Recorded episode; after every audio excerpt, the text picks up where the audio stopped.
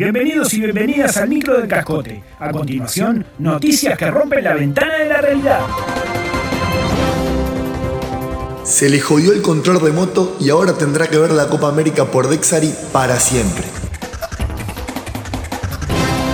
Me quiero matar, hermano. Estas fueron las palabras de Alberto Desgraciado, un uruguayo que estaba viendo la Copa América por Dexari, la productora que es igual a Tenfield pero no es Tenfield, se le rompió el control remoto y ahora vivirá así para siempre. Yo los amo al toro Wilmar y a Eduardo Pereira, pero como futbolistas. Sus comentarios son un infierno y ahora lo serán para la eternidad. Estás loco, Ñeri. Ligué mal. Cuando no es para vos, no es para vos. Se lamentó Desgraciado. Ya están habilitados los números de cuenta bancaria para transferir dinero y así ayudar a Alberto a sobrellevar este duro trance que le toca vivir.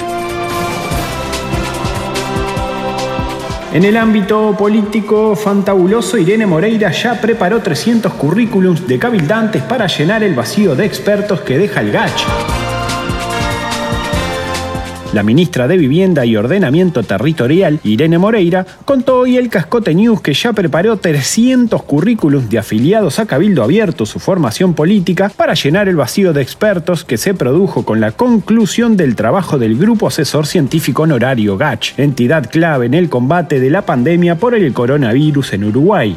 De todo. Hay gente con primera experiencia laboral, gente que trabajó en atención al cliente, gente 2x1 y hasta gente que estudió operador PC Windows completo, completo. Detalló la dirigente. Como siempre decimos, tenemos que poner a los mejores y que sean de los nuestros, que son los mejores de los mejores. Concluyó la secretaria de Estado a quien sus amigos refieren como Irenuchis. Esto fue todo por hoy, todo por hoy. Hasta la próxima edición del Micro del Cascote.